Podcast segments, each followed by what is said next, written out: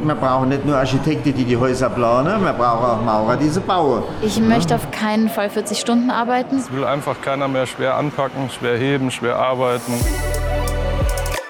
Stell dir mal vor, du bist krank und bräuchtest eben dringend professionelle Hilfe und Betreuung und dann kommt die erschreckende Erkenntnis, dass es keine Pflegekräfte mehr gibt, die sich um dich kümmern können.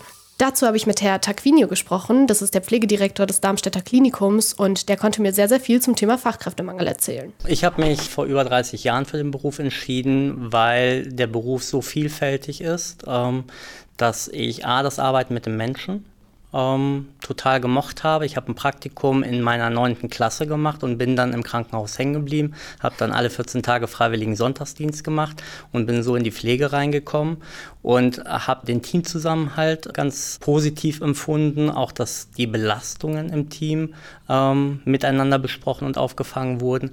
Aber das, äh, was mich am meisten begeistert hat, war eigentlich das Arbeiten am Menschen, das Feedback, was man bekommt, äh, auch wenn die Situation mal stressig ist. Am Ende kriegen sie trotzdem ein ganz großes und, und ganz positives Feedback. Sie haben jetzt gesagt, irgendwie der Zusammenhalt wird das Team stärken. Ist es immer noch so oder ist es jetzt in Zeiten von Fachkräftemangel eher eine Belastung? In Zeiten von Fachkräftemangel ist das Team schon eine Ressource. Man ist kein Einzelkämpfer, es lastet nicht nur auf einer Schulter, sondern im Prinzip sind die Kollegen mein Rückhalt. Wo merkt man denn den Fach Fachkräftemangel bei euch gerade ganz hochaktuell? Also der Fachkräftemangel ist in jeder Abteilung spürbar. Wir haben seit Einführung äh, der Finanzierungslogik DRGs äh, in der Pflege DRGs sind eine Art Etikett, was deiner Krankheit im Krankenhaus gegeben wird. Und das entscheidet quasi darüber, wie viel Geld das Krankenhaus für deine Behandlung bekommt. Wie bei so einer Art Speisekarte, da stehen ja die Preise auch eben rechts daneben. Aber dabei gibt es auch ein Problem. Und zwar manchmal versucht das Krankenhaus, die Kosten niedrig zu halten. Und dann kann es passieren, dass du nicht alle Behandlungen bekommst, die du bräuchtest. Oder sogar, dass du Behandlungen bekommst, die eben gar nicht nötig gewesen wären. Das hat sich erst seit 2017 äh, ein bisschen abgefangen und nach Corona im Prinzip komplett verändert. Ähm, auch mit der neuen Gesetzgebung und der Ausgliederung der Finanzierung für Pflege. Insgesamt ist der Fachkräftemangel natürlich kein pflegerisches Problem, sondern der Fachkräftemangel wird jetzt verstärkt dadurch, dass die geburtenstarken Jahrgänge in Rente gehen. Ähm, ab nächsten Jahr gehen doppelt so viele Pflegende in Rente wie heute und das für die nächsten 15 Jahre. Das heißt, ähm, das, was wir schon ganz lange wissen, dass die geburtenstarken Jahrgänge, dass danach nicht so viele nachfolgen, wirkt sich insgesamt auf das gesamte Wirtschaftssystem in Deutschland. Und ähm, inwiefern kriegt ihr das zu spüren? Also kriegt ihr das zu spüren anhand der sinkenden Versorgungsqualität? Ja, das kann man äh, so generell nicht sagen. Letztendlich haben wir in Deutschland ähm, mehr Krankenhausbetten auf die Einwohnerzahl berechnet als Gesamteuropa, haben dadurch natürlich einen höheren Personalbedarf. Das ist ja die, gerade die aktuelle Diskussion, auch im Rahmen der Krankenhausstrukturreform. Ähm, welche Gesundheitsversorgung äh, brauchen wir zukünftig? Wie können wir das auch in Verbindung mit dem Fachkräftemangel so aufbauen, dass wir mit den vorhandenen Fachkräften ähm, eine gute Gesundheitsversorgung sicherstellen. Das ist eigentlich die große Herausforderung. Qualitativ wirkt sich das immer aus, wenn man zu wenig ist für eine bestimmte Versorgung. Also je höher und je komplexer die Versorgung ist, desto mehr Fachkräfte benötigt man dafür. Und ähm, der größte Fehler, glaube ich, auch der Vergangenheit, und Blüm hat gesagt, äh, man braucht in der Pflege nur ein gutes Herz und gesunde Hände, aber das reicht eben nicht. Der ehemalige Bundesarbeitsminister Norbert Blüm hat bei dem Neujahrsempfang der Bremer CDU im Jahr 1998 gesagt, um eine 80-Jährige zu füttern, bräuchtest du keine sechs Semester Psychologie, du brauchst eine ruhige Hand und ein gutes Herz. Diese Aussage ist sehr kritisch und ignorant. PflegerInnen stehen nicht unter den Ärztinnen. Es ist eben ein komplett eigenes Berufsfeld. Dieses Berufsfeld hat seine ganz eigenen Kompetenzanforderungen. Pflege wird auch als Studiengang an Hochschulen angeboten.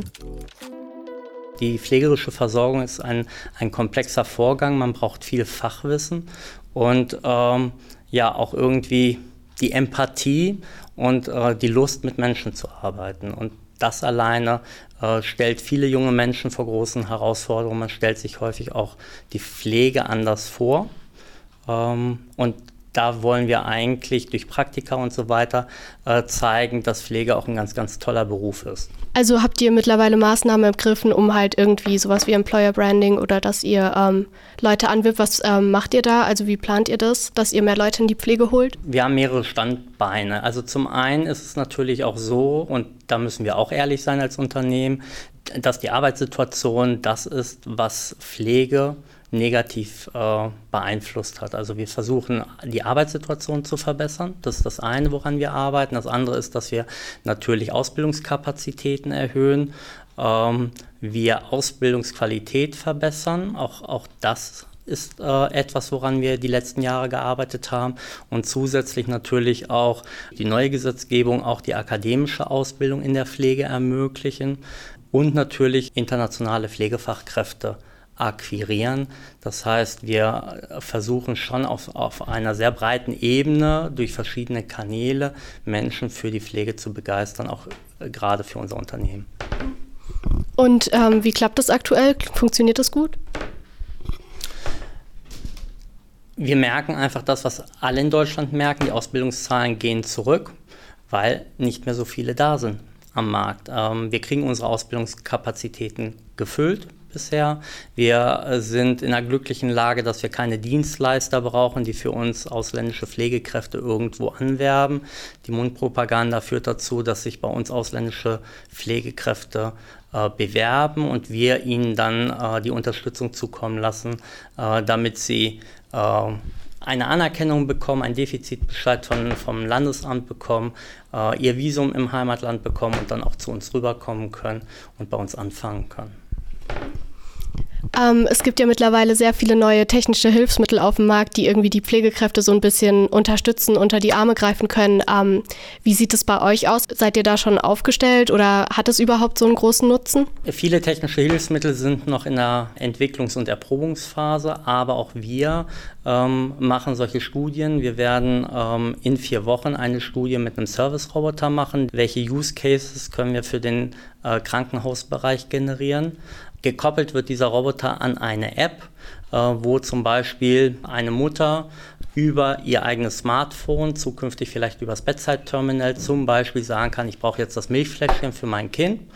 Ähm, die Pflegekraft kriegt diesen Hinweis auf einem iPhone-ähnlichen Gerät, kann dann sagen, ich bin gerade im anderen Zimmer, ich komme dann gleich und bringt dann sozusagen das Milchfläschchen mit. Zukünftig soll es dann vielleicht der Service-Roboter machen. Das sind so die Sachen, die wir im Rahmen einer Kurzstudie mal äh, versuchen werden, mit der Firma zu erarbeiten.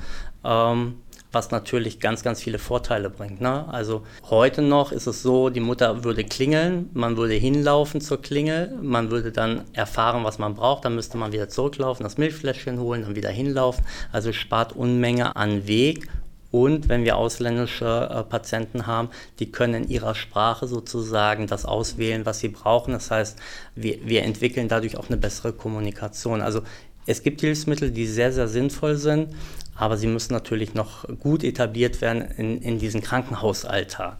Haben Sie in der näheren Zukunft das Potenzial, halt eben diese leeren Stellen an Pflegekräften ein wenig aufzufüllen oder ist es eher so, dass die Arbeit der Pflegekräfte dadurch erleichtert wird? Also die Arbeitssituation verbessert sich dadurch, weil ich ähm, weniger dokumentieren muss, wenn ich es zum Beispiel über künstliche Intelligenz oder über Spracheingabe machen kann, was das vereinfacht. Äh, ich kann mir doppelte Wege sparen. Was nicht ersetzt werden kann, ist die menschliche Interaktion.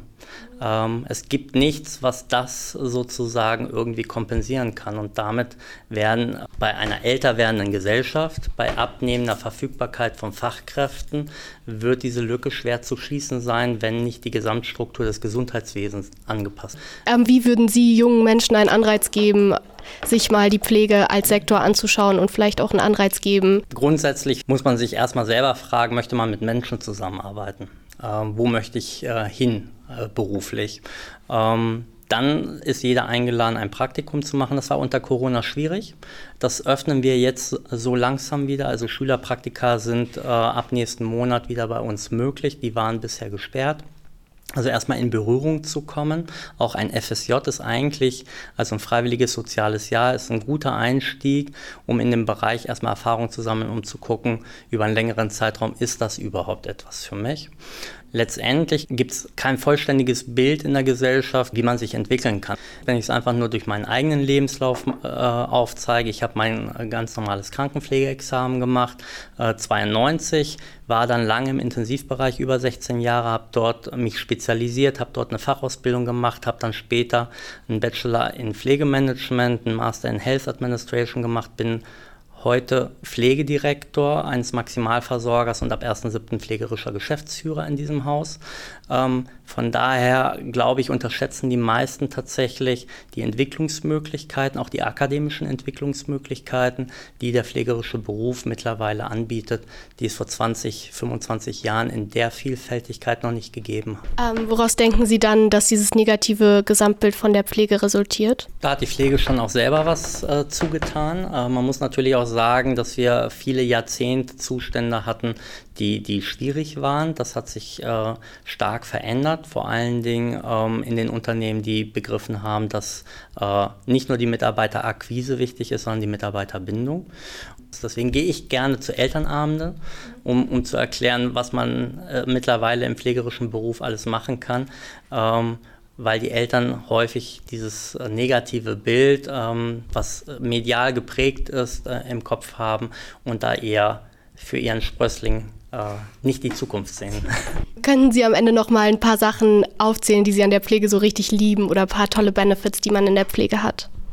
Arbeitszeitautonomie mittlerweile, ähm, Gehalt, was je nachdem, wo man arbeitet, äh, nicht schlecht ist. Arbeiten im Team, vor allen Dingen, dass sie sich so vielfältig entwickeln können. Also ähm, über die Jahre sich auch in ganz andere Bereiche entwickeln können. Ich äh, ähm, kenne ganz, ganz viele Kollegen, die ähm, sich sehr breit aufgestellt haben und so natürlich nach ihrer persönlichen Lebenssituation auch interessante Aufgabenfelder gefunden haben. Und es ist ein sicherer Beruf.